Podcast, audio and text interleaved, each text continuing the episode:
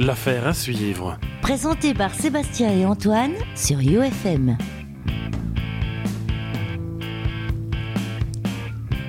Bonsoir à toutes, bonsoir à tous, bienvenue dans l'émission de cette semaine de l'affaire à suivre. Alors bonsoir Antoine. Salut Seb.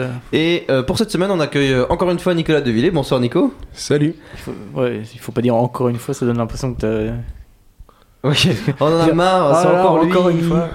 Désolé. Non, c'est pas encore une fois, c'est. Non, non, en plus on en avait besoin parce qu'on va continuer ce qu'on avait dit l'autre fois. Enfin, il va. enfin, on- en fait, on, on s'est rendu compte après avoir raconté ces histoires qu'il y en avait tellement encore à dire qu'on pouvait pas s'arrêter là. On Oui, pouvait pas vrai. dignement s'arrêter là. Et du coup, on a réin- réin- invité, réinventé, j'allais dire. On a, On a réinventé Nicolas. On a réinventé Nicolas. On n'a pas changé grand chose par rapport à la version précédente. C'est un homme neuf euh, depuis. Le Depuis- depuis la dernière fois. 2.0. Il est là en train de se dire Mais qu'est-ce que je fais là? D'accord. Pourquoi je suis revenu merde Bon, T'es revenu parce que t'as plein de trucs à dire. Ah, deux, trois trucs, deux, trois trucs. Ah, ouais, deux, trois trucs, deux, trois trucs. Euh, du coup, euh, on commence. En fait, euh, la fois dernière, on avait un peu teasé. on en fait plus que teaser. On avait plus que teasé parce qu'on n'avait pas eu le temps de terminer en fait. C'est surtout ça. Il y a de ça, oui. Et euh, on avait raconté l'histoire plutôt glauque de deux gars. Ouais, on nos, deux, pas nos deux complètement gars, fini. donc euh, pour ceux qui étaient avec nous la dernière fois, donc Burke and Hare, de, de célèbres euh, meurtriers euh, d'Édimbourg, plus connus carrément euh, que, que Jack l'Éventreur en Écosse. hein. Donc on parle souvent de Jack l'Éventreur, on en avait parlé la dernière fois, mais euh, Burke and Hare sont vraiment euh, deux, euh, deux criminels notoires.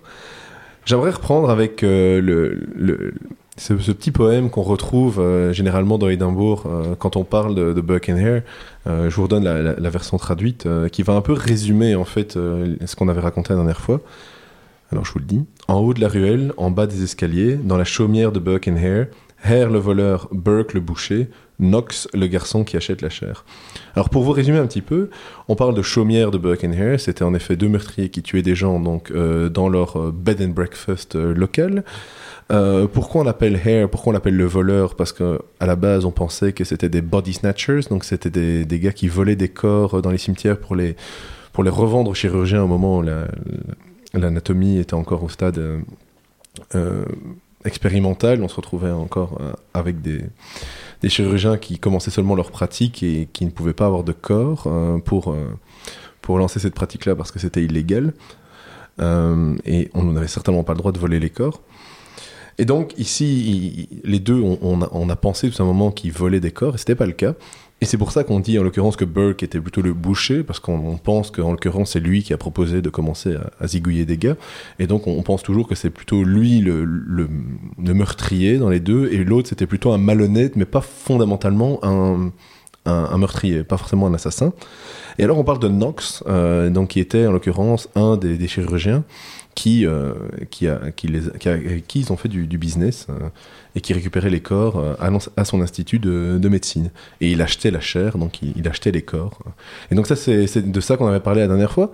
Euh, ce dont on n'avait pas parlé, c'est un peu euh, ce qui leur est arrivé quand on a découvert toute la, supercherie. Donc on- ils se sont fait découvert, on, a su qu'ils avaient tué plusieurs personnes parce qu'ils ont en l'occurrence laissé échapper une des victimes. Donc ils ont essayé de, dans l'occurrence, zigouiller un, un gamin qui était dans l'auberge, mais euh, il s'est pas vraiment laissé faire. Le gamin, il a réussi à, s'échapper et il est allé évidemment euh, reporter euh, ça à la police. Et du coup, ils se sont fait, ils se sont fait arrêter. Et alors, euh, il y a eu un, un procès. Et il faut savoir qu'en Écosse, à l'époque, on pouvait très bien euh, dénoncer son, son voisin, euh, dénoncer quelqu'un pour avoir le pardon du roi. On appelait ça un sorte de pardon royal. Et c'est ce que Hare a fait euh, sur Burke. Donc Hare, il a dit, bah, c'est c'est pas moi, c'est l'autre. Et donc c'est Burke qui s'est pris, euh, qui s'est tout pris euh, au niveau des charges, et c'est lui qui a été euh, exécuté. Hare a été gracié. Donc un des deux a été gracié tout simplement parce qu'il a dit, bah, c'est pas moi, c'est l'autre. Donc c'était pas très compliqué de se faire gracier à l'époque. Il fallait être cafeté sur le voisin. Si l'autre avait dit c'est pas moi, c'est l'autre aussi, ils auraient été libérés tous les deux. Ben oui, et alors évidemment, euh, les deux ont fait exactement la même chose. Donc tous les deux essayaient d'avoir euh, ça, mais le truc, en fait, le jeu, c'était, c'est le premier qui le demande qu'il a aussi. Donc c'était assez basique, euh, c'est-à-dire que l'autre il a avoué, c'est le premier des deux à avoir avoué en disant ouais ouais ok été dans le coup mais moi j'ai un peu trop rien fait, euh, c'est plutôt l'autre euh, qui a zigouillé. C'est pour ça d'ailleurs qu'on rêve dans l'imaginaire euh, comme comme Burke étant le, le- vraiment le méchant et Hare c'était juste le, le gars malhonnête qui a un peu aidé, le complice quoi. Euh, il faut savoir que l'histoire des deux, elle s'arrête, elle s'arrête pas donc au, au procès. Donc Hare s'est échappé. euh, on parle qu'apparemment il aurait été retrouvé, qu'on l'aurait quand même euh, passé à tabac, qu'on l'aurait peut-être même zigouillé. C'est pas, c'est pas hyper clair tout ce qui arrivait à, à, Hare. Par contre, Burke, c'est hyper clair. Euh, quand je suis allé à Édimbourg il y a quelques années, c'est d'ailleurs très dommage, c'est que le musée de la chirurgie, le Surgeons Hall, était fermé. Il vient de réouvrir d'ailleurs. Donc, si vous voulez un peu voir un musée un peu différent, allez voir le musée de la chirurgie à Édimbourg. C'est pas du tout chiant, c'est même au contraire assez euh, grisant au niveau des anecdotes. Euh, il faut savoir que Burke, il a subi quand même une, une mort euh, pas très très cool. Donc, il s'est fait, euh, il s'est fait pendre et on s'est servi de sa peau euh, pour créer des objets. Et donc, on retrouve notamment un masque mortuaire dans ce musée-là. On retrouve son masque. C'était très courant à l'époque de faire des masques mortuaires. Ça, c'est pas encore très exceptionnel. Par contre, on retrouve un sort de petit carnet euh, qui, à l'apparence, n'a pas l'air très particulier, mais qui a été fait avec euh, la peau du condamné. Donc, ils ont, ils l'ont écorché et puis ils ont utilisé sa peau euh, pour en faire un petit carnet. Euh, c'était symboliquement, ils se sont dit, ben, ils, ont aidé tout le temps à, euh, à ce que des gens se fassent disséquer sur les tables de- de- d'anatomie, et ben, on va lui faire subir plus ou moins la même chose. Donc, retour à l'envoyeur, et voilà comment ces deux-là ont terminé. Et le chirurgien a été poursuivi aussi. euh, on, le retrouve dans Londres euh, quelques années après, apparemment. euh, Clodo, à moitié bourré, et apparemment aussi, il n'a pas été hyper bien accueilli par la population, qui à un moment l'a reconnu, donc il a été pourchassé. Mais, en tout cas, apparemment, il aurait survécu. On ne l'a pas. Parce que certaines personnes, en l'occurrence, qui travaillaient de, de ce commerce-là, se sont vus, euh, se sont vus condamnés au même titre que les meurtriers, au même titre que les gens qui allaient voler les corps. Donc, euh, certains chirurgiens se sont retrouvés avec des, des fameux procès, euh, dont certains, je ne sais plus si certains ont, ont- ont- ont terminé à l'échafaud, mais ce serait pas du tout improbable par rapport à la mentalité de l'époque. Voilà plus ou moins la fin de l'histoire. Le, truc du, du carnet, c'est vraiment glauque. Oui, Ouais. c'est- bah, Qu'est- Qu'est-ce qu'on a écrit dessus? Alors je sais plus ce qu'ils avaient, ce qu'ils avaient indiqué dedans. Je sais pas si c'était justement les, les minutes du procès ou s'ils avaient repris certaines choses. Donc le, le carnet en lui-même, c'est un, carnet qui paraît, voilà, c'est un carnet en cuir. hein. Bon, mais c'est du, c'est du cuir de Burke. C'est du, du cuir de ce gars-là. Euh, après, oui, dedans, je sais plus ce qu'ils avaient consigné, mais c'était en tout cas il y avait toute une symbolique. euh, euh, sur le sur le carnet comme Et quoi, ce ben, truc-là est au musée? Ouais, il est exposé dans le musée. Il est exposé si vous, si vous tapez euh, donc Burke and Hare, B-U-R-K-E, et Hare c'est H-A-R-E, euh, vous allez voir ça, vous voyez musée d'Édimbourg, et euh, vous allez retrouver le carnet. C'est une des attractions euh, d'Édimbourg pour ceux qui aiment bien ce genre de trucs. Ouais. Et le musée a été rouvert, il est totalement rénové depuis. euh, depuis l'année dernière, je pense. Mais depuis 2015. Donc depuis deux, maintenant, ça va faire euh, une, petite année, je pense qu'il est, qu'il est rénové. euh. Il paraît que c'est- c'est vachement intéressant à visiter. Alors moi j'ai une question, on parle de, de ça dans Édimbourg depuis la- depuis euh, l'émission dernière. Est-ce qu'il y a des choses à Édimbourg pour les gens qui n'aiment pas ce genre de choses? Bah, comme j'avais dit, à Édimbourg, c'est vrai que le, le business est, est beaucoup sur ce genre de trucs, mais il y a énormément de choses. À Édimbourg, notamment, on peut visiter. euh, Il y a le musée du whisky. hein. Le musée du whisky à Édimbourg, qui est juste au pied du château, euh, très sympa. Et même si vous voulez pas le visiter, je vous conseille d'aller. sympa. Donc euh, en Écosse, euh, des meurtriers en série et, Et du whisky. et du whisky. La base, la base. Euh, vous pouvez même découvrir euh, l'endroit d'où viennent tous les whiskies, les single malt, quand vous allez dans, l'entrée du musée. Vous n'avez même pas besoin de payer pour le musée, vous rentrez directement sur la droite euh, dans, le, gift shop et vous avez une carte où vous pouvez voir tous les, tous whiskies. Vous pouvez appuyer, voir les différents boutons avec les noms des whiskies pour voir d'où ils viennent et le type de whisky. parce qu'évidemment, les, single malt écossais, il y en a de, beaucoup, beaucoup de, de régions différentes. hein. Très sympa à faire aussi. Il y a, plusieurs musées euh, vraiment sympas à faire à, à Édimbourg. euh, et euh, rien, rien, pour, rien que pour crapahuter jusqu'à King Arthur's Seat, c'est le, siège du roi Arthur. Il y a une sorte d'énorme colline qu'on appelle le, siège du roi Arthur. Euh, une vue imprenable aussi euh, sur toute la baie euh, et sur euh, la ville. Il y, a, il y a plusieurs, pour ceux qui aiment bien marcher, qui aiment bien se promener, franchement, il y a, il y a de quoi. Il faut, faut prendre des bonnes godasses parce qu'en l'occurrence, c'est un peu pavé euh, comme dans Mons. euh, Donc, euh, je vous déconseille les, les talons hauts. hein. Ça, c'est sûr qu'à Édimbourg, c'est pas très euh, talons hauts friendly. Quoi. Tu le sauras Antoine que quand tu iras à Édimbourg Ouais, tu ne devras pas mettre les talons. talons Voilà. hauts. Tout hasard, on ne sait jamais. que C'est vrai que je les mets souvent. Tu les ressors une fois, hein. ce serait pas le bon moment. Bah, en tout cas, euh, là j'étais sur le, le site. Il y a un site euh, qui, a l'air de bien répertorier les choses, où il y a le, la liste des victimes, euh, les endroits où c'est arrivé avec les vieilles cartes euh, de la ville. Mhm. Donc euh, si les gens veulent aller, il suffit de taper euh, Burke and Hare sur, euh, sur Google. Ah, il, il mérite de se faire Il connaître. y, il y a un euh. vrai site sérieux. Ils méritent de se faire connaître. C'est vrai que c'est des. C'est deux gars intéressants euh, parce que ils sont complètement de leur temps. Quoi. Ils, sont, ils, ont, ils ont pété un câble et ils se sont dit euh, bon, on va arrêter de, tra- de trimer, de travailler euh, et, on va, et on va juste zigouiller des gens. Ça va être beaucoup plus sympa. Donc, du on coup, va gagner beaucoup mieux notre vie. Je sais plus si on, avait- si on en avait parlé, mais il y a le film, c'est pas un film. Enfin, c'est une comédie. Ouais, le film, euh, alors faut, par rapport à tout ce qu'on a raconté ici, c'est un film avec Simon Pegg, euh, pour ceux qui se souviennent de Shaun of the Dead et Hot Fuzz, euh, des grands classiques euh, britanniques, euh, films à la con, mais qui euh, sont éminemment marrants euh, pour ceux qui aiment bien l'humour britannique totalement absurde. Et ils ont refait, ouais, euh, ils ont refait un film euh, sur ces deux gars, Buck and Hare, euh, mais euh, historiquement parlant, bon, il y, a- évidemment plein d'erreurs, mais en fait, on s'en fiche. C'est juste rigolo. On les voit se balader avec le gros tonneau de thé, euh, comme j'avais expliqué dans l'épisode précédent. Ils mettaient les corps dans des tonneaux de thé pour les transporter. Mais là, évidemment, ils perdent la moitié du, du chargement en cours de route. Et ils doivent courir après, après une tête d'un côté, une main de l'autre. Donc c'est très, c'est très glauque, mais de nouveau, ils ont tourné ça de manière très tragicomique à la, à- avec l'humour britannique qu'on connaît bien. Ici, j'ai une photo, donc euh, il y a marqué dessus euh, Burke Skin Pocketbook. Ouais, ça, c'est un livre sympa. de poche, ouais, c'est ça. C'est un petit livre de poche, un petit carnet de poche. Très sympa. C'est bien glauque. En tout cas. Oui, euh, carrément, oui. Mais, euh, mais je sais plus si on avait discuté de ça en antenne ou hors antenne, mais ça ressemble un peu dans, dans les films à l'histoire de, de Sweeney Todd. Enfin, c'est pas les mêmes motivations, mais c'est aussi euh, un, un monsieur qui, qui a des clients et qui, qui les fait passer. Je, je conseille de regarder aussi. Il y a la euh, date de son exécution aussi. Donc c'était le 28 janvier 1829. C'est marqué sur le, sur le cahier. Mhm. Ah, Et à peine, euh, à peine un an après, ce, ce type de cas s'est arrêté. 18h30, 1830, c'est vraiment la, la fin des. 18h30. 18h30. C'est fini, on arrête de, finir de, de tuer des gens. on l'a zigouillé, ok, c'est bon, on va prendre un café. Euh, pardon, ouais, 18, 1830, on s'est retrouvé avec euh, l'Anatomy Act. Donc euh, là, enfin, ils, avaient, ils ont arrêté de, de déclarer que, que disséquer, euh, enfin, de, de. Ils ont trouvé une manière pour empêcher les gens de, de toujours aller débaucher des, des corps comme ça, un peu à la va-vite. Et il y a eu un système qui a été, qui a été créé euh, de manière à ce qu'on on ait un approvisionnement régulier de, corps pour les, anatomistes. Donc oui, c'était vraiment la fin de la fin. C'est-à-dire que Buck and Hare, ça marque un peu euh, la, fin d'une époque où on a considéré vraiment la chirurgie comme une torture. On a considéré des pratiques médicales comme des pratiques déviantes euh, qui allaient à l'encontre de la religion. Et euh, on, est un peu, c'est un peu l'avènement de la médecine moderne après. C'est-à-dire que là, on arrive juste, juste avant aussi les. Il faut, faut savoir, en 1815, on est c'est Waterloo, c'est le début de la, des, chirurgies. On avait besoin d'énormément de chirurgiens. Donc, euh, ces événements-là sont arrivés entre guillemets au bon moment, dans le sens où on avait énormément de guerres euh, qui avaient été déclarées au début du 19e siècle. Et donc, on se retrouve avec les- l'avènement de la médecine moderne et des techniques modernes euh, pile à cette, cette période-là, donc c'était en, en pleine ébullition. Euh, les, les conséquences sont parfois intéressantes. Par exemple, on prend la crise euh, qu'il y a eu à Édimbourg et à Londres vers 1850 euh, avec le choléra. On a eu énormément de morts aussi, donc rien à voir.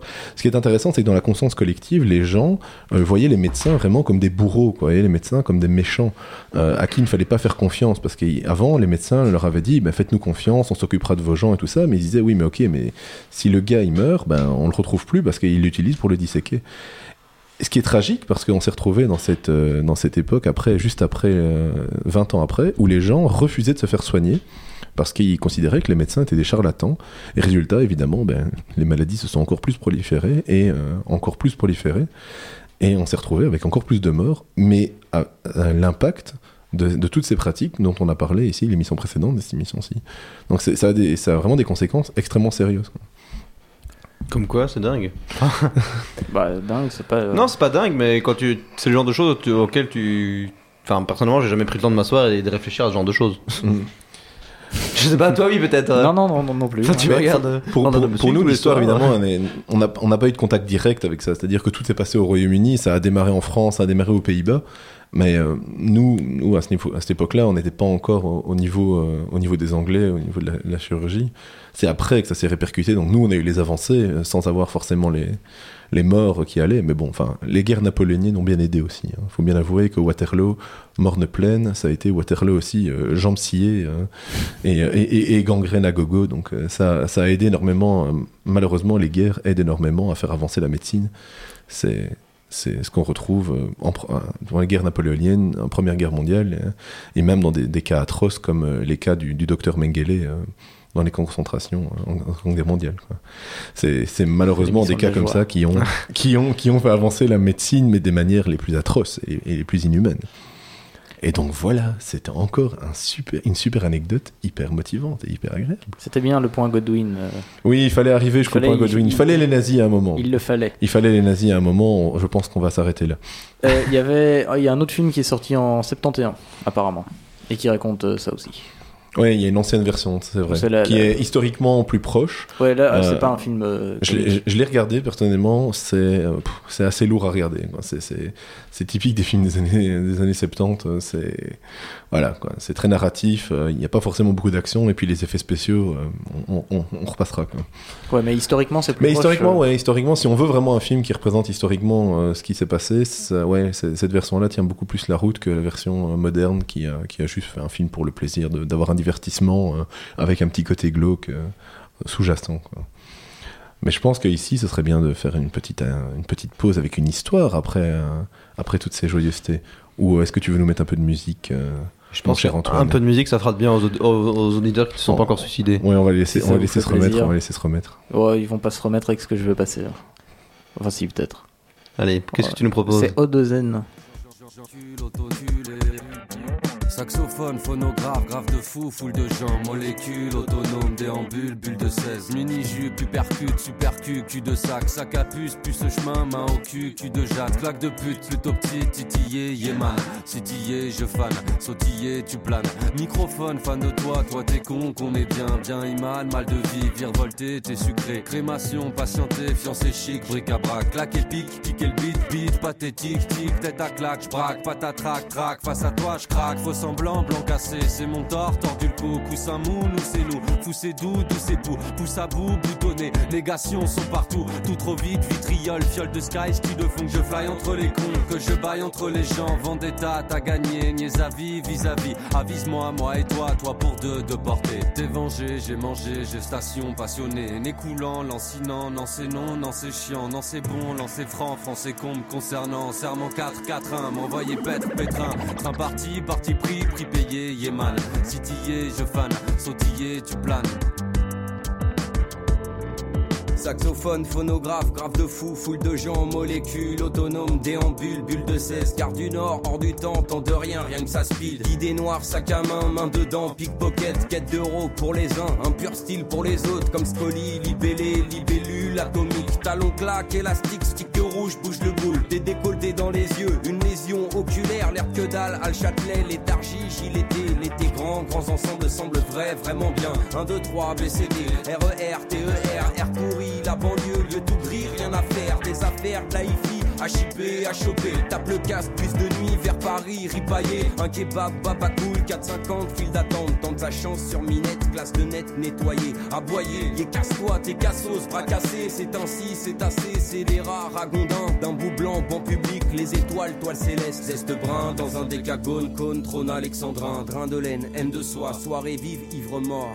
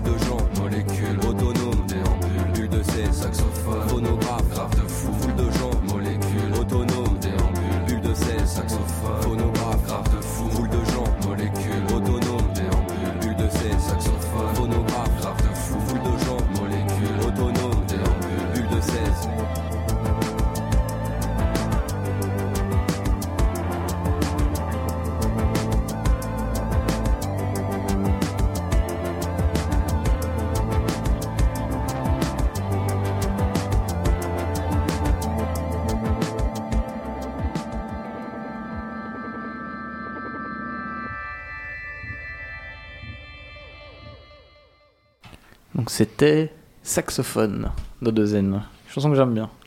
Je sais pas pourquoi. Si, parce que c'est bien. C'est ça Mais je sais pas, c'est pas trop mon trip euh, non, personnellement. non, mais je sais pas, en ce moment j'écoute pas mal ça. J'aime bien. Donc, vu que t'aimes pas cette musique-là, tu vas nous lire une histoire, n'est-ce pas Sébastien? Ça s'appelle Une passion enflammée, n'est-ce pas? C'est exact, mais même si j'avais aimé la musique, j'aurais dû lire cette histoire. Ah, Je suis navré de, de casser ta transition. Alors, euh, donc, oui, je vais vous, vous lire une histoire. euh, Installez-vous auprès du feu, euh, comme tu changes ta voix. Au coin du four. au coin du four. comme, euh, ouais, comme dans les Oui, recettes point- pompettes. Point, point Godwin 2 Ah non. Mhm. Ah non, non, Non, pas, pas- pas de point non, c'était Gandhi pas 2, non, non, je parlais des recettes pompettes. euh, Mettez-vous au coin du four si vous n'avez pas de feu. Très bien. Bref. Donc, une passion enflammée.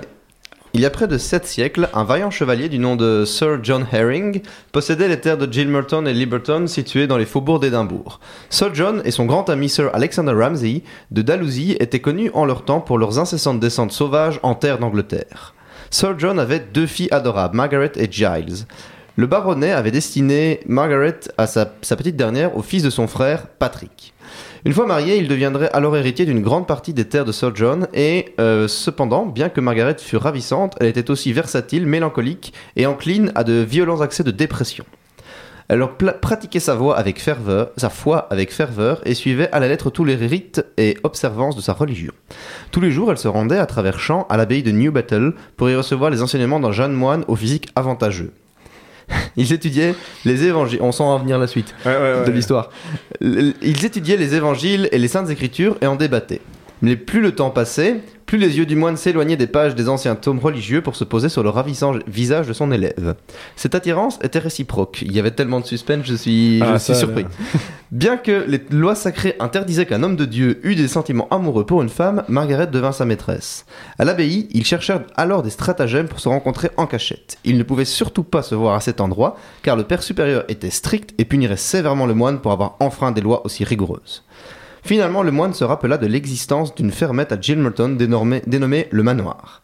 Cet endroit était isolé, entouré d'arbres et idéal pour le rendez-vous clandestin. Par pure coïncidence, la belle et jeune veuve qui habitait à qui l'endroit appartenait entretenait également une relation illicite avec un autre moine à New Battle. Euh, Malgré la discrétion de leur rendez-vous, leurs voisins devinrent rapidement suspicieux et les langues allèrent bon train. Ils voyaient régulièrement Margaret cachée sous ce capuchon, emprunter en toute hâte le sombre chemin qui menait à la ferme. Les commérages des voisins arrivèrent rapidement aux horaires de Sir John. Fou de rage, il appela sa fille. Il la menaça, lui disant que si elle venait retourner au manoir, il la tuerait sur le champ. La ferme lui était désormais interdite d'accès et elle ne devait plus revoir le moine. Elle accepta ses exigences. Bien que terrifiée par les violents propos de son père, Margaret affolée faisait les 100 pas dans sa chambre, attendant et attendait impatiemment la nuit tombée. Malgré la promesse qu'elle avait faite à son père, elle pensait qu'elle devait prévenir le moine et qu'après tout, ce rendez-vous serait le dernier. Quelques heures plus tard, Sir John appela à nouveau sa fille, mais sa chambre était déserte. Il appela ses serviteurs et leur ordo- ordonna de se lancer à sa recherche. Ils devaient la trouver. Munis de torches, ils fouillèrent la maison. Les flammes projetaient d'étranges ombres dans les recoins lugubres du vieux château. Margaret avait disparu. Mais Sir John savait où la trouver. Il demanda de nouvelles torches et fit venir deux serviteurs. Sir John et ses hommes partirent en direction du manoir. Ils traversèrent les champs, trébuchant sur le sol accidenté et dans les fossés. Le manoir était dans l'obscurité la plus totale. On avait verrouillé et barricadé la sainte bâtisse. Seule la respiration profonde du chevalier et de ses serviteurs brisait le silence de ces lieux. De plus en plus furieux, il appela sa fille, se dirigea à toute allure vers la porte et la martela violemment de ses poings. Aucune réponse ne lui parvint. Le couple se trouvait dans cette maison et il le savait. Tétanisés de peur, les deux amoureux restaient couchés, bien trop apeurés pour esquisser le moindre mouvement ou pour ouvrir la porte au chevalier qu'ils fulminaient de rage. Ils avaient probablement entendu que celui-ci avait ordonné à ses serviteurs de rassembler des brindilles sèches et de les empiler tout autour de la maison. Une fois cette chose faite, Sir John saisit les deux torches et mit délibérément le feu au toit de chaume et au combustible qu'il avait rassemblé. En un rien de temps, la maison était dévorée par les flammes.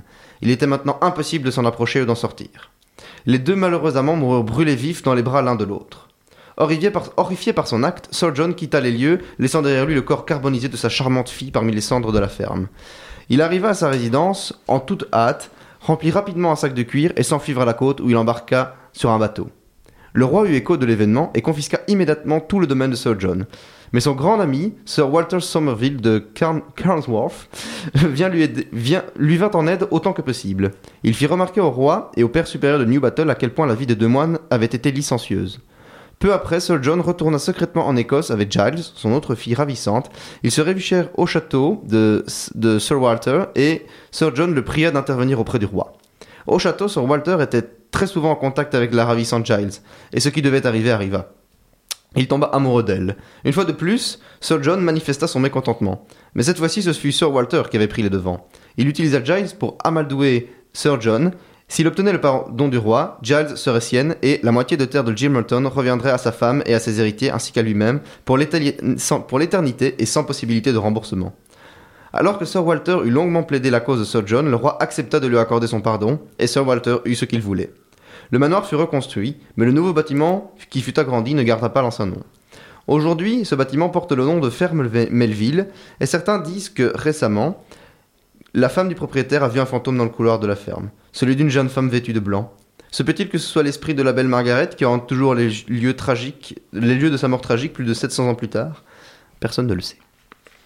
Personne ne le sait. Oui, Ça termine toujours comme ça où personne ne le saura jamais. Non, c'est c'est la base. Hein. c'est- Oui, on ne dévoile jamais rien des légendes. euh, C'est toujours. euh, ça manque un peu de suspense cette histoire, euh, je suis un peu déçu. Ah, le spoiler au début, malheureusement, on se doute euh, qu'il y, a- qu'il y a Anguille sous roche. Hein. Ah non, c'est. Ouais, c'est. Dit que ça va arriver. Mais non, ce qui est marrant, c'est qu'il y, a il y a un deuxième. euh, il y a un deuxième. euh, Moine. Il y a Ouais, deux deuxième enfin, moine, oui. Ouais, mais c'est dommage parce au même moment. On, on Ça, en parle dans l'histoire et moi je croyais qu'ils allaient revenir à un moment que. euh, Pas de chance, il allait brûler la maison alors que c'était le mauvais moine dedans ou quelque chose comme ça. Non, c'était assez Ça aurait pu, hein. Ça aurait pu, ça aurait pu. Ouais, mais Ah. bon, si c'est une histoire vraie, parfois. Ah, après, c'est des histoires historiques. hein, Voilà, c'est des histoires, c'est des histoires qui sont pas des, des légendes. C'est de la vraie histoire avec un grand H. C'est juste qu'on on se retrouve avec des légendes derrière de fantômes, mais ça part souvent de, de vraies histoires qui après, euh, évidemment, au cours des siècles. Là aussi, l'histoire de fantôme, ça tient dans. Tiens, il y a quelqu'un un jour qui a vu un truc. Est-ce que ça pourrait être ça? Oh, Oui, c'est ça. On ne sait pas. Oui, c'est à peu près ça. euh. C'était- peut-être Jacqueline qui avait bu un coup de trop ce soir-là, et puis, et puis c'est tout. quoi. Ouais, à, à celle-là, je préférais celle qu'on avait lue la fois dernière où euh, au, départ, au départ il y a un fantôme, puis il y en a un deuxième et à la fin la pièce est remplie de fantômes. Oui, Oui, mais c'est- mais c'est mais c'est vrai, oui, qu'en l'occurrence, dans certains, dans certains endroits d'Édimbourg, c'est réputé pour avoir un, un bon paquet de fantômes en une fois, quoi. Où il y a énormément de, où énormément d'apparitions qui peuvent arriver. hein. ouais, des animaux, des machins. ouais. L'avantage de cette histoire-là, c'est que du coup, apparemment, plusieurs personnes avaient vu ou cru voir des apparitions en, euh, à- dans ces endroits-là. Qu'ici, c'est, comme on dit, c'est, Jacqueline qui avait. Voilà. Là, c'est le scientifique qui parle, il faut recouper les. Ouais, c'est ça. il faut faire un traitement stat- statistique des apparitions de fantômes. Ce n'est pas corroboré, ce n'est pas corroboré. Bon, si euh, on peut passer une annonce, si quelqu'un veut bien nous payer un, un voyage à Édimbourg, Ouais. on, on veut bien aller On- on enquêter sur place. Ouais. On, on va à Troyes, on va enquêter là-bas. on, on va va- faire chasseur de fantômes à temps partiel. Alors, je refuse- bien temps plein. hein. Je refuse de me déguiser en Ghostbuster, je vous préviens. Non. gonna call? On, on sera sérieux. On arrivera avec des, des- en costume cravate. Ouais. Avec des calepins. je suis même pas des- sûr que tu possèdes un costume et une cravate. Non, mais Tu les achèteras pour si, si l'occasion. on me paye pour aller à Édimbourg, Alors, je- euh, appel, appel au don, on demande de l'argent pour un voyage à Édimbourg et pour un costume cravate pour Antoine. on va lancer un crowdfunding. on, on compte sur vous, on compte sur vous. Un crowdfunding euh, sympathique. ouais. Et après, on sort un livre où on a démystifié tout ça. Bon, à quand la page Tipeee euh, pour, euh, pour la Non, faire à suivre après, je sors un livre en expliquant comment tu es mort d'une crise cardiaque dans une maison glauque à Édimbourg. Donc, comment tu es mort d'une crise Bah, je, ne peux, je ne peux pas sortir un livre expliquant comment je suis mort. Ouais, C'est moi qui le sortirai. Hmm. Ah non, Ah, si. ça gâche tout. Oh, pour toi, ouais. Mais oui, c'est ça, c'est ça l'idée, pour moi ça gâche tout. Et après, tu, ton fantôme reviendra euh, nous hanter. Oui, dans le studio de Dans UFM, studio. C'est ça. il y, a- il y a meilleur endroit pour un fantôme. Ouais, il y a plus utile aussi. Oui, c'est vrai. Enfin, tu feras peut-être des meilleures émissions, tiens, une fois mort. Une fois mort, les émissions seront peut-être plus intéressantes. Je ne sais pas. Donc, euh, passons à pas complètement autre chose, parce qu'on va rester dans le glauque, euh, avec un- l'autre- une autre histoire d'un gars connu. Au cas où ça vous, aurait- ça vous aurait manqué le glauque. euh. Hmm. Ouais, c'est vrai qu'on a évité le glauque pendant quelques temps, après il y avait un incendie avec des gens morts dedans, Ouais, c'est- et puis maintenant on y revient. On va dire que le roman inspiré est connu. On- La majorité d'entre vous connaissent Dr. Jekyll et Mr. Hyde de Robert Louis Stevenson. Et ils savent pas que ça revient d'une histoire. Mais ils savent pas que ça vient d'une histoire vraie. Tout le monde pense que c'est sorti de l'imagination fertile de, de Stevenson, ce qui est vrai. Mais il, il s'est inspiré d'un- d'un- d'un- d'une pers- d'une personnalité euh, édimbourgeoise euh, réelle qui s'appelait Deacon Brody. euh, Euh, Deacon étant son titre, euh, c'était une sorte de maître artisan. Alors qu'est-ce que ça veut dire à l'époque? Pas trop. C'était en tout cas quelqu'un qui était, avait un, rang social assez haut euh, dans l'administration. On pourrait penser, à, je sais pas, un- comment C'est pas le, c'est pas le maire, quoi. C'est pas le bourgmestre, mais c'est probablement un, un, de ses, un de ses administrés. Et donc ce, gars-là était un gars très propre sur lui. Il avait, c'était un, vrai gentleman pendant la journée. Euh, ce qu'il faut savoir, c'est qu'il avait une double vie. Et c'est là que Stevenson a repris cette notion de, double face, euh, Dr. Jekyll euh, et Mr. Hyde. Donc, euh, le Dr. Jekyll, c'est Deacon Brody pendant la journée, euh, un garçon très charmant, qui salue les gens, qui est poli, qui arrive à l'heure, qui rend service à son prochain. Et puis, on a le Mr. Hyde, c'est un gentleman qui était également un accro au jeu au début, qui était un accro à la boisson, qui adorait par exemple les, combats de chiens, euh, encore euh, très courant à l'époque. Et donc il, faisait des paris, alors c'était un très mauvais parieur, il, perdait beaucoup d'argent, il s'est énormément endetté. Euh, il, vivait d'ailleurs assez misérablement sous les apparents de dandy et tout ça. Il a, perdu beaucoup d'argent, donc il arrivait à s'entretenir, mais il a perdu beaucoup d'argent. Et donc à un moment, il, a dû, il a dû essayer de régler ses, problèmes d'argent. Et alors, euh, quelle est la meilleure manière de régler ses problèmes d'argent qu'en euh, dérobant euh, l'administration elle-même? Il connaissait très bien les lieux, il y travaillait, et donc il connaissait aussi là où se trouvaient les comptes publics. Et donc, ce, cher Deacon, il est allé se servir avec toute une bande de potes dans, la, caisse des impôts d'Édimbourg. Alors, il y a toute une histoire rocambolesque. Il rencontre, des, il rencontre ses, complices, et il forme une petite équipe, un peu à la Ocean's Eleven. hein. Ils montent, euh, euh, le, braquage pendant la nuit. Alors, ils se font évidemment, euh, ils se font évidemment choper. Et un peu comme Burke and Hare, c'est être un peu le même truc, le même système, c'est qu'ils ils vont être un peu tous, ben non, c'est pas moi, c'est l'autre. Et donc il va, il va essayer de se, démener pour euh, charger un maximum les autres, parce qu'évidemment tout le monde tombe des nues. C'est comment ce garçon, euh, qui est hyper respectable, en une fois on se rend compte que c'est un criminel, que c'est vraiment un, sale type. Et il va essayer de s'en sortir euh, pour éviter la pendaison, parce que c'était généralement la pendaison, la majorité du temps en tout cas, sous, ou alors éventuellement l'exécution euh, à la hache, hein, donc euh, carrément euh, décapitation. Mais ça généralement c'était pour les nobles. Lui il n'avait pas vraiment un statut noble, donc à la pendaison comme tous les autres. Et, il a réussi quand même à s'en sortir tout un temps, mais malheureusement il avait essayé de de, créer tout un stratagème pour tromper la corde. Donc il avait mis un sort de, de, de petit objet pour, autour de son cou pour que quand la corde se refermerait, il ne, ça, ne le, ça ne le zigouillerait pas. Donc il arriverait à s'en sortir. Mais euh, le système n'a pas bien fonctionné. Euh, si je me souviens bien, il a quand même fini euh, bel et bien pendu. Et, voilà comment se termine l'histoire de, ce garçon-là, comme la majorité des, comme la majorité des histoires à Édimbourg qui, qui concernent les, les criminels, généralement ça finissait au bout d'une corde. hein. Et donc il a essayé de faire bonne figure, il a essayé de s'en sortir, mais malheureusement il a fini aussi euh, que tous les autres. Et c'est comme ça que on dit maintenant que son esprit revient un peu sous la forme de, Dr Jekyll et Mr Hyde. euh, et, euh, quand vous le lirez, vous comprendrez un peu mieux. Donc allez voir euh, l'histoire qui est derrière. Donc euh, Brody, B-R-O-D-I-E.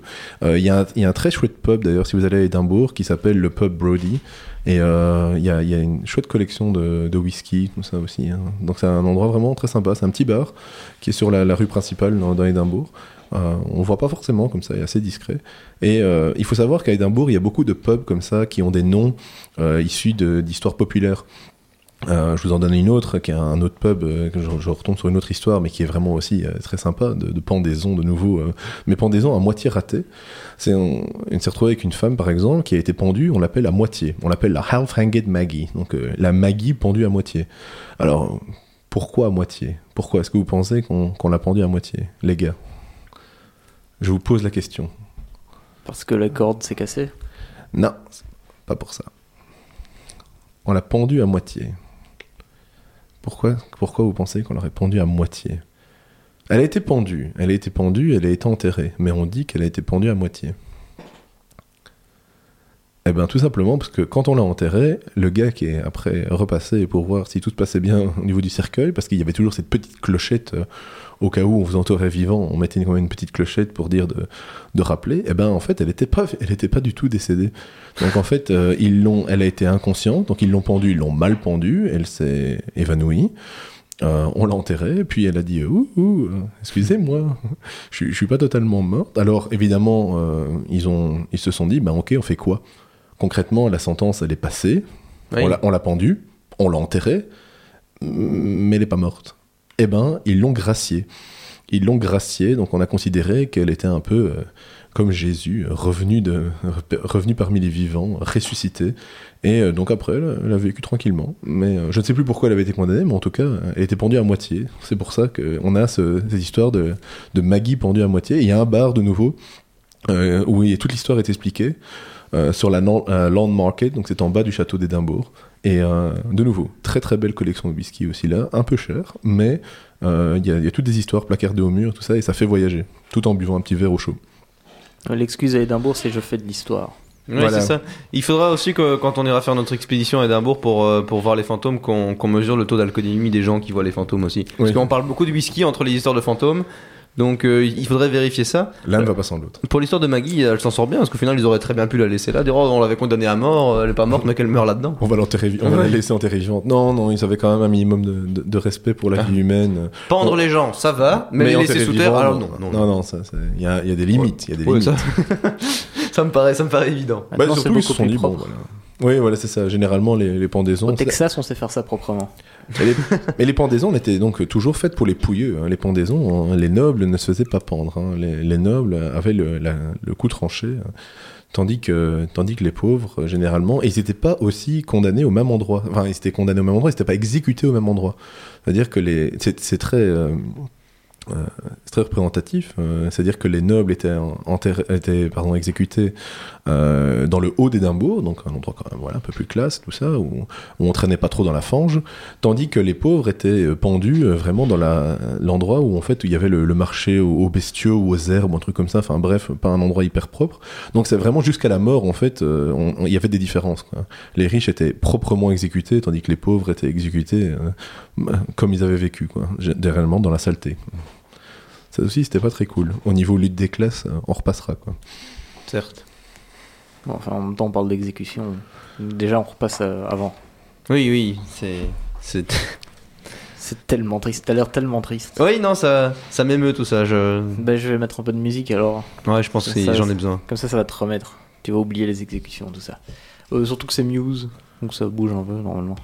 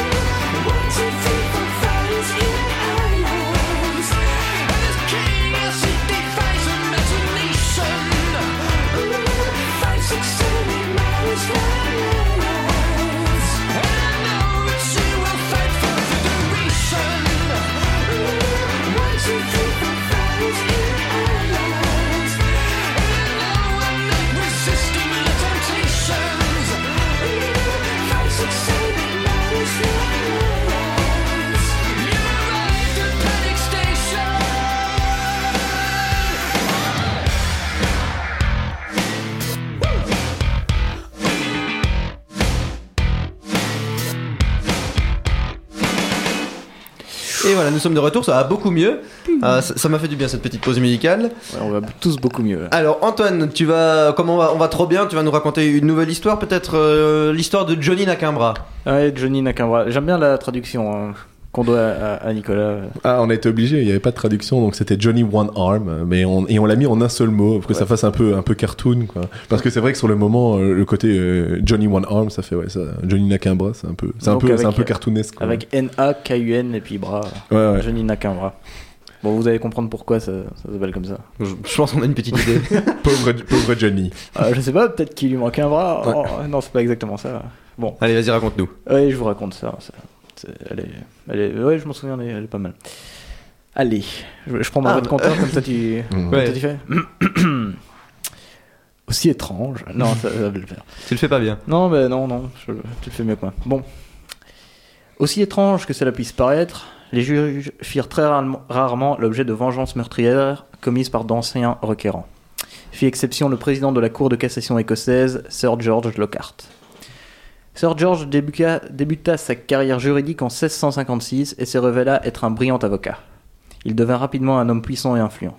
C'est lui qui défendit James Mitchell, l'homme qui tenta sans succès d'assassiner l'archevêque Sharp de St. Andrews. Ça, je pense qu'on en, on en avait parlé la fois dernière, non De cet assassinat-là. Euh, je sais Non, pas si on en a crois pas. parlé. Ah, bah, peut-être pas. Ouais, des évêques, il y en a eu quelques-uns. Il faut savoir que pendant, ces, pendant cette période-là, euh, euh, les- entre les protestants, les catholiques et tout ça, il y, en a eu quelques-uns qui se sont pris quelques baffes, voire, un peu, plus. Donc voilà, donc en gros, euh, James Mitchell a été défendu donc par ce George Lockhart. Et c'était un bon avocat. Donc reprenons. En 1685, euh, Lockhart devint président de la Cour de cassation et peu après fut nommé membre du conseil privé du souverain. C'est environ à cette époque que Sir George acheta une maison dans l'Old l'Old Bank Close, dans le bas de la Lawn Market, qui abrite aujourd'hui plusieurs affreux bâtiments du conseil régional du Lothian. Donc, tout allait bien pour Sir George Lockhart de Carnwath jusqu'à sa rencontre avec John Cheesley de Dalry. Ils ont tous des noms marrants. Ouais. Alors, John... tous les titres à chaque fois. hein. Ouais, bah oui, et après ça, ça rallonge. Ça- du, du Game of Thrones euh, historique. hein. Euh, John Cheesley était issu d'une famille de bourgeois nantis qui possédaient des terres bien au-delà du mur d'enceinte dans le hameau de Dalry.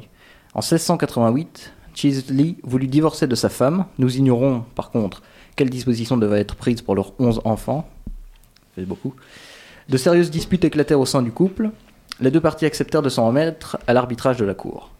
Sir George Lockhart, qui entendit l'affaire, déclarait que Cheesley devrait verser la, somme de 93 livres sterling par an à Madame Cheesley et à ses enfants. Cheesley était furieux car il avait espéré ne rien devoir leur donner. Il jura de se venger du président. Apparemment, il ne garda pas ses pensées secrètes. Nous savons qu'il informa l'avocat James Tewart, comme l'acteur, de ses intentions six mois avant son méfait. Le jour du dimanche de Pâques, le 31 mars 1689, Cheesley se leva tôt pour faire sa toilette et charger son pistolet. Il se dirigea vers la Lawn Market et attendit le président. Il savait que ce dernier se rendait à St. Giles, ou Saint-Gilles pour, euh, Oui, c'est l'église principale d'Édimbourg. pour la messe pascale. Et il ne s'était pas trompé. John Cheesley le suivit tout au long de la descente menant à Saint-Gilles. S'assit près de lui à l'église, un pistolet dissimulé dans sa veste, et après l'office, le suivit sur le chemin du retour. Jusqu'au moment où le président était sur le point de s'engager dans l'Old Bank Close, John Cheesley sortit son pistolet et tira. Sir George chancela et s'effondra au sol. La balle lui avait traversé le corps et était ressortie du côté droit de sa poitrine. Cheesley ne chercha pas à prendre la fuite. Comme toujours, la foule d'édimbourgeoises arrivait sur les lieux. Il se vanta aux yeux de tous qu'il n'était pas de ceux qui font les choses à moitié et qu'il avait montré au président la manière de rendre la justice. Vu l'extrême gravité du crime, le Parlement ordonna qu'il soit torturé au Mercat Cross pour déterminer s'il avait bénéficié de complicité. On lui infligea d'atroces douleurs. Il fut soumis aux poussettes et à la torture de la botte, mais ne confessa aucun nom. Après un procès sommaire devant le maire d'Édimbourg, il fut condamné à la pendaison sur la Gallowly.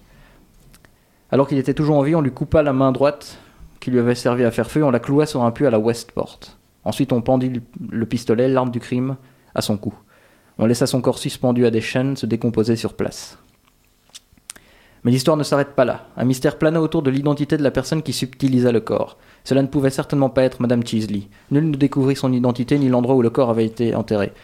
Mais pendant près de 300 ans, un fantôme qui avait l'insigne honneur de s'appeler Johnny Nakimbra, hanta le hameau de Dalry. De nombreuses générations de, de citoyens édimbourgeois aperçurent le fantôme et entendirent ses ricanements, ses hurlements et ses cris hystériques. En effet, jusqu'en 1965, Johnny Nakimbra fit trembler de peur nombre de citoyens. En 1965, des ouvriers étaient en train de retirer les pierres de cheminée d'un cottage de Dalry Park, à Dalry, quand ils découvrirent sous les pierres un squelette aux os vilainement brisé, non pas émietté par les affres du temps, mais brisé par des actes de violence physique. Le squelette était celui d'un homme sans main droite qui portait un pistolet autour du cou. Il venait de retrouver le corps de John Cheesley de Dalry, disparu depuis près de 300 ans. Dès l'instant où le corps fut réenterré, on ne revit plus le fantôme de Johnny Nakamura. Dès lors, nous présumons que son esprit et son corps, si longtemps séparés, sont aujourd'hui réunis dans la même demeure. Yeah. Voilà. Comme, comme quoi, même, même, les, même les criminels euh, peuvent trouver leur, leur repos euh, si tu, les- si tu les fous. hein. Et probablement emmurés ou quelque chose comme ça. Étonnant parce que ça dure, euh, il faut 300 ans pour le retrouver. Bah oui, on retrouve des gars comme ça parfois ouais, derrière, derrière des murs parce qu'ils l'ont balancé quelque part, ils ont remis des briques devant et merci, au revoir. C'était pas, oui, pour des criminels, c'était pas du tout rare à l'époque qu'on les, qu'on les balance ainsi dans des fosses communes ou au contraire on, on fasse exprès de, de disperser les membres. Pour, euh, pour justement, la même chose qu'on avait parlé la dernière fois, c'est quand on disperse les membres ben, dans l'esprit collectif, euh, l'âme ne peut pas aller au paradis, donc c'est une double torture, une torture euh, de son vivant, et puis une torture après son trépas. quoi. Et là, apparemment, c'est quelqu'un qui a volé le corps en plus. Ouais, ouais, c'est ça, quelqu'un l'a piqué, on sait pas trop pourquoi. et il a été le remettre. et le mettre à un loin. endroit, euh, et est allé le mettre un peu plus loin, et puis on le retrouve, on le remet au bon endroit, et puis, et puis bizarrement, il n'y a plus d'apparition. Donc. Et t'as dit que c'était les, les poussettes, euh, Oui, il, donc- a, il a- il a subi les poussettes et la mots, botte. quelques mots là-dessus. Donc, la- la- soumis aux poussettes, ça, c'est- un mot marrant, poussette, mais en fait, c'est pas Mhm. sympa. Donc, c'est. euh, Oui, ça fait référence aux pouces, hein, ouais, Ouais, pas, la, quand on- pas la petite poussette. Oui. Oui, c'est pas une poussette avec des, avec des bébés dedans, c'est quand on attache avec une, une, une chaîne ou avec des anneaux les, les pouces du, du, du condamné pour pas qu'il. Enfin, pour, il est complètement bloqué. Mais à mon avis, le fait de- de- d'attacher les pouces, ça fait plus mal que si on t'attache les poignets. Et en plus, si tu tires trop fort, j'imagine que ça doit, doit s'arracher. Ou... Ouais, mais il y avait euh, ce qu'ils appellent les, les- un peu les tortures de kits de voyage. quoi. Ça, on retrouve dans Camelot ça quand quand ils parlent des, des, des kits de voyage et les tortures de base quand on est quand on est à l'étranger et qu'on n'a pas trop le temps de de, ça. de Ouais, c'est pas compliqué à faire. Ils ont un petit truc, ils tirent sur les pouces et puis hop, euh, on tire sur le gars et on laisse les pouces là où ils sont et puis euh, tant qu'ils parlent pas, on continue à tirer. euh. Et ici, là pour le coup, là, il a même pas besoin de parler, on le faisait juste pour le plaisir avant de avant de le zigouiller. Ouais, et puis la torture de la botte, là, c'est on, on entoure la, la jambe avec euh, des, des morceaux de, de bois et on, et on serre. Ouais. Et il y avait des, je crois qu'il y avait des pics, il y avait des pics dans la planche, euh, si je me souviens bien, il y avait sorte de des petits pics et alors on serrait la des planche, brouillés. des clous, donc au fur et à mesure, ben, on, on faisait en sorte que la, la planche, avec des, ouais, sorte de, de grosses vis, hein, et on tire, et on, de manière à ce que la jambe soit écrasée. Même si tu parles, après tu vas pas bien. Oui, c'est ça, je veux dire, à la base, euh, enfin, je veux dire, euh, généralement, quand t'arrivais à ce niveau-là, t'étais, t'étais déjà loin. Ouais, normalement, t'as déjà parlé à ce niveau-là, ou alors tu parleras plus. Mais souvent, rien que le fait de le voir, hein, permettait qu'on, dans les, dans les tortures médiévales. Oui, ça- il commence par déballer les outils en disant Oui, c'est ça. On déballe les outils et le mec et le, et le mec directement parle. Hein, il n'a pas, pas vraiment besoin de pas besoin de couper quelque chose. Quoi. Donc euh, après, évidemment, si le mec s'entêtait, on, on passait on passait euh, à la questionnette, mais Mais bon, en même temps, euh, face à ça, t'avoues n'importe quoi. Mais Oui, c'est toujours le problème de la torture. le problème Oui, de la c'est torture, c'est pour ça qu'encore maintenant, on dit voilà, les, les témoignages sous la torture, on, on les considère jamais parce qu'évidemment, le mec euh, va, va avouer Ah, si aux. États-Unis, ils les considèrent toujours très bien. euh, Ah oui, les, les confessions de Guantanamo, euh, il y en a plusieurs qui en effet ont été considérées pour des procès. Ah oui, ça. Mais Oui, quand c'est- c'est de la torture démocratique, c'est pas de la torture. Bah non, évidemment. Je- Qu'est-ce que tu vas dire là? C'est quoi cet anti-américanisme primaire Tu nous as pas habitués à ça. Ah, encore, c'est- encore un Nord- encore un Nord-Coréen infiltré. Quoi. Ah non, non, c'est pas du tout de l'anti-américanisme, c'est juste qu'effectivement, euh, sous la torture, euh, on, peut, on peut faire dire n'importe quoi à n'importe qui. Il y avait eu une campagne euh, il y a quelques années, justement, avec on voyait des, des images de diverses personnes connues euh, qui, qui, qui, qui annonçaient certaines choses, qu'on voyait le- leur visage tuméfié et on disait, euh, oui, euh, sous la torture, on peut avouer n'importe quoi. Genre le Dalai Lama qui disait, euh, si tu n'as pas une Rolette que ça a 25 ans, tu as raté ta vie, ou quelque chose comme ça. Ouais, c'était Amnesty Ouais, c'est ça. International. non Ouais, ouais. Donc, euh, donc voilà. Maintenant, si vous vous intéressez à la torture proprement dite, il me semble que euh, sur YouTube, euh, Links the Sun, qui fait le point culture, en a fait un euh, Ouais, sur, ouais. Les, sur les différentes techniques de torture. Ici récemment, j'en ai vu une qui est sortie il y a 2-3 jours ouais, sur les, les 10. Je crois que c'est sur WatchMojo, euh, WatchMojo en français. Euh, vous avez les, les 10 pires tortures euh, médiévales. euh, euh, donc, des- le berceau de Judas, par exemple, qui est la, la pire. hein, c'est le, le fameux, le fameux sorte de, de pyramide où on asseyait le, le condamné dessus et puis on posait des, on, mettait des poids à ses pieds et puis la, la gravité faisait le reste. quoi. Donc, euh, et alors, apparemment, il, il nettoyait, il nettoyait jamais l'outil aussi. Donc, il paraît que même si tu survivais, de toute façon, tu te chopais, tu te chopais une septicémie ou un truc comme ça. Donc, euh, tu, ouais, tu, tu crevais d'une manière ou d'une autre, mais euh, parfois encore plus lentement. Parce que c'était pas forcément de, à force de, de te faire euh, empaler euh, gentiment, mais doucement mais gentiment par le truc. Mais non, tu, tu mourrais avant ça d'une septicémie, et puis voilà. Quoi. Cool. Ouais, merci. C'est génial. Toujours Vous en voulez bons- encore Toujours des bons moments. Vous en connaissez d'autres, euh, des tortures euh, Des tortures sympas Non, mais je voudrais quand même dire que là, dans l'histoire de, de Johnny Nakamura, le gars, il, il s'en était vanté, donc on, on savait que c'était lui. Oui, oui, en l'occurrence, oui. On, Oui, on le torturait, c'était vraiment pour le plaisir, parce Ah qu'on oui, savait que c'est c'était lui. Ah oui, non, complètement. là. Le Oui, but de la torture n'était pas forcément de faire avouer des trucs. euh, Ah non, on, non, torturait parce que le mec avait fait un, un truc euh, pas totalement catholique avant, quoi, genre zigouiller un gars. Je, je me demande quand même à quel moment tu deviens bourreau. Tu vois, dans quel moment dans ta vie tu te fais Bon, qu'est-ce que je vais faire? Ah, ben les mecs étaient Torturer des respectés. gens. hein. Enfin, je veux dire, déjà, ils étaient pas forcément connus. Donc, euh, bon, après, euh, c'est vrai que le gars, c'était pas vraiment pour sa renommée, mais il y a des bourreaux qui étaient des, des bourreaux euh, célèbres. hein.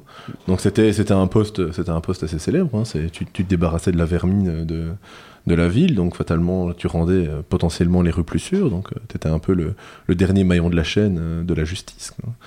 Donc, euh, les gens voyaient ça d'un d'un assez bon oeil. Maintenant, Euh, bon. euh, Tu mutilais des gens quand même. Enfin, humainement, je dis.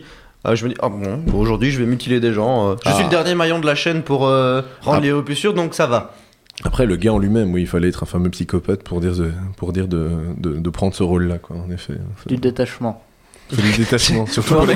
un peu plus loin que le détachement. Ouais, surtout pour l'écartèlement, il faut voler beaucoup de Alors, détachement. désolé monsieur, ça n'a rien de personnel. Mettez vos petits pouces là-dedans. Mm. Ça va faire très mal, oui, ça va faire très mal évidemment.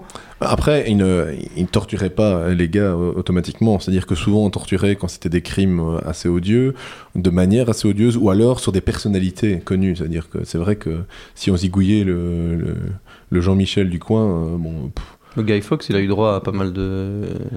ouais, Guy Fawkes. euh, Je me souviens plus c'était laquelle, laquelle il a eu droit lui, mais. euh, Ouais, on- je me souviens plus non plus, mais il a, eu, il a eu le droit. Celui Guy qui a essayé de faire sauter le Parlement, le masque Ouais. d'Anonymous. Ah, Ouais. Donc euh, Guy Fawkes, ouais, qui est un Remember, Remember the 5th of November, euh, qui a été repris par, euh, par évidemment le, le film V pour Vendetta. hein. ouais. Mais oui, Guy Fawkes, c'est oui. Mais en tout cas, Guy Fawkes, on- je ne sais pas s'il a été brûlé vif. En tout cas, on célèbre les 5 novembre euh, en brûlant une effigie de Guy Fawkes un peu partout en- dans, au Royaume-Uni. Donc ça, c'est c'est une tradition qui perdure encore. Si vous voulez voir un, un chouette feu d'artifice, euh, allez le 5 novembre. On célèbre la Allez mort de brûler Guy des gens. Euh, le 5 novembre, maintenant, on fait des feux d'artifice. Il y en a des feux d'artifice qui sont vraiment euh, la- la- carrément aussi jolis que, pendant, que pour le Nouvel An. quoi. Donc, le- si vous avez vraiment, si un jour vous êtes dans le coin le 5 novembre, vous allez pour le week-end du, comment, du, de la Toussaint. Eh ben, vous allez 2-3 jours euh, quelque part en Angleterre, ben, vous êtes certain que le 5 novembre, euh, vous aurez des feux d'artifice parce que c'est- c'est c'est resté la tradition. On a réussi à zigouiller un catholique qui a failli faire tomber euh, l'institution britannique euh, et on continue à le célébrer encore maintenant. Les Anglais aiment bien ce genre de tradition. C'est un peu glauque. Ah ben, quand on peut cramer un gars, Qui plus est n'est pas de la même religion que vous, Voilà, c'est ça, peuple. la base. hein. Cramer un catholique en- à l'époque. Bah, ça a perdu tout son sens maintenant, mais c'est étonnant que ça soit resté. Oui, il y a même plein de gens qui savent pas forcément d'où ça vient. Ouais. C'est-à-dire qu'il y a des gens qui font les feux d'artifice, ils savent que le 5 novembre on célèbre un truc, mais bon, si tu cherches un peu dans le détail, les gens savent pas forcément exactement pourquoi. quoi. Bah, encore maintenant, hein, dire, si, tu, si, si, on- si, si tu te perds sur Énergie 12 pendant, pendant une ou deux heures, hein, et que j'avais vu la dernière fois un Non. truc, euh, une, non, ça m'arrive jamais un, non plus. un résumé YouTube euh, comme ça de, de, de, de genre de paroles affligeantes. On demandait, je sais pas, qu'est-ce qui se passait le 1er novembre. euh, et ah oui, c'était ça, oui, le 1er novembre. Et il y avait un des candidats qui disait, bah, c'est la fête du travail, évidemment. Quoi. Donc euh, voilà, donc euh, c'est pas c'est pas du tout rare qu'on sait, on sait même plus pourquoi on a des jours de congé, euh, si c'est l'Assomption, euh, l'Assomption, mais bon. Les, les gens acceptent les jours de congé, mais ils connaissent pas forcément l'origine des jours de congé, surtout catholiques. Bon, maintenant, après, euh, est-ce que c'est important? Je vous laisse seul juge. Euh, important de se souvenir. Ouf? Bah, un peu quand même, oui, je pense que c'est important de se souvenir de son histoire. Après, effectivement, on dit jamais non à un jour congé supplémentaire, Bah, Est-ce que, que soit Noël a encore un sens profondément religieux? Bah oui, un sapin et des cadeaux. Ah non, c'est pas ça. Oui, Si c'est ça ta religion, oui. Un, un gros bonhomme rouge avec une barbe qui descend dans la Tu, cheminée. tu veux dire la fête de Isaac Newton? Ah, misère. La fête de Isaac Newton le 25 décembre, le jour de la naissance de Isaac Newton. Oui, il faut tous Ça dépend du célébrer. calendrier. Il faut tous célébrer un Happy Newton Mass à, à tout le monde. Mais c'est vrai. Mais comme, on- comme Antoine dit, ça dépend du calendrier euh, Oui, évidemment. qu'on oui. considère. Ouais, il est né à la mauvaise époque. Ouais. Quoi, il n'était il n'était pas considéré comme étant né le, le 25 décembre? Bah, ça dépend de quel calendrier. C'est le moment où ils ont fait la transition. euh, Oui, oui, c'est juste. Et du juste. coup, euh, bah, il a deux dates de naissance. Ah, mais les physiciens aiment bien garder le 25 décembre pour dire oui, c'est pas, c'est pas Jésus, c'est Newton. Je l'ai jamais fait. T'as ja- jamais plus. mis un petit. T'es pas comme Sheldon qui met un petit buste de, de Newton sur son sapin, hein, Non. Non. plutôt que pour mettre un, un petit ange. Non, Bon, bah, moi, je fais pas non, ça. je fais pas ça non plus. Bon, on, va devoir ça. retrouver Non, un, ne petit buste part- d'Isaac Newton. À part Sheldon, personne ne fait ça, euh, Nicolas. Je suis désolé de te démystifier la chose. Ah, Les, les physiciens sont plus modernes euh, sont- que je le pensais. Ils ne sont pas, ils ne considèrent pas les, les traditions des physiciens hein, de célébrer Isaac Newton comme il, comme il se doit. Et il va, il va nous. Il va nous faire culpabiliser, ouais, c'est ça. Vénérer Isaac Newton, pauvre mortel. Euh, voilà, on, Est-ce bah, qu'on a encore du temps pour nous parler de quelques tortures ou Ouais, de bah oui, quelques, ce que de j'allais quelques dire. bricoles Parce que là, euh, ça a dévié, mais on Ouais, va parler mais de torture. On, dévie, on dévie. Bah, en parlant de dévier, on va parler de quelque chose où on a fait on dévier. va parler de déviant. On va parler de, de déviants qui se sont fait dévier quelques membres. Euh, Est-ce que vous en connaissez d'autres? Euh, Moi, je peux vous en parler de deux, trois, hein, si vous voulez. de, de personnes connues qui se sont fait torturer ou bien. euh, personne connue, non, je parle plutôt de, technique. Bon, après, les, les gens derrière, oui, il y en a plein, mais j'en connais pas particulièrement, j'en ai pas qui me viennent en tête comme ça, mais euh, des tortures qui étaient vraiment faites pour être extrêmement cruelles. hein. mais la torture, de- le, le taureau de, de je ne sais plus qui. ah là. oui, le, le taureau, oui, je l'ai vu, c'est. Alors, je ne sais plus, c'est le taureau de quelque chose. hein, Oui, c'est le taureau de quelque chose, mais je ne sais plus ce que c'est. Alors, ouais, le taureau, c'est. C'est bien, c'est- merci de, de, C'est le taureau de quelque chose. Ouais. pour ah, faire nous servir. On ira loin avec ça. Mais Non. en l'occurrence, oui, on mettait, donc c'était un taureau en cuivre, on faisait un métal conducteur, hein, donc on, on mettait le gars dedans et, euh, et on se retrouvait à, on se À retrouvait à, le faire, à le- à le faire cuire au bien mari, ouais. Ouais, c'est ça. Et comme il y avait un trou, en fait, comme, euh, comme le mec hurlait tellement il souffrait, en fait, euh, ça, ça, les, les cris résonnaient partout autour. euh, c'était. Ça met la bonne ambiance. Ouais, c'était Ouais. assez, assez sympatoche. euh. Donc voilà. Bon, bon, on- sur, sur cette note positive, on va. Voilà. Donc des gens qui hurlent. la Des gens- des gens Si qui de douleur. de- Voilà, des, des quelque gens- chose d'émission, c'est des gens qui crient et des gens qui pleurent. C'est ça. Bon, alors si on fait une troisième partie, je sais pas ce qu'on va pouvoir encore dire pour être plus trash. Là, on a, on a, on, on commence on à. trouvera. On, On trouvera. trouvera. on Il y a trouvera toujours plus trash Ne, ailleurs. ne nous sous-estime pas. Euh, Nico, bah écoute, merci d'être encore venu pour euh, nous parler de tes histoires glauques. J'espère que vous m'inviterez pas à chaque fois pour mes histoires de psychopathes. Hein. Est-ce que tu veux qu'on t'invite pour un truc marrant l'autre fois Ah, l'autre faudrait fois, essayer. alors, ouais, je- je- je- j'ai- C'est vrai que. Oui, c'est vrai qu'avant les je- je histoires glauques, on peur à l'avait tout le invité pour euh, l'émission qui nous avait déprimé pendant Ouais, deux parce que semaines. pour dire euh, qu'on allait trop chômage euh, après Ouais. nos études. Ouais, je suis là vraiment pour vous foutre à chaque fois la misère. j'ai Bon, la prochaine l'impression. fois, promis, on t'invite pour un truc joyeux. Ouais, On ok. fait pas vraiment d'émissions joyeuses en fait. Ouais. C'est pas, le- c'est pas notre Ouais. style. Nicolas Bon, pour- ambassadeur pour du blues. Ouais, c'est euh, ça quoi. Bon, pour la soirée mousse et les blagues de prout, euh, vous, vous me dites euh, pour la prochaine fois et je suis client. Quoi. Ok, bah là C'est pour ça qu'on l'invite pour les soirées. Les, les... Les soirées glauques, ouais, c'est ça, ouais. c'est mieux. Donc ouais. on va en rester aux soirées glauques. On va se rendre avec glauque. Et euh, salut Seb alors. Bah écoute, euh, salut Antoine et à la semaine prochaine. Et salut à tous. Et on se quitte sur les Pixies. Avec Dead. Comme ça on reste dans le, Dans le thème. Dans le thème de la mort. Salut.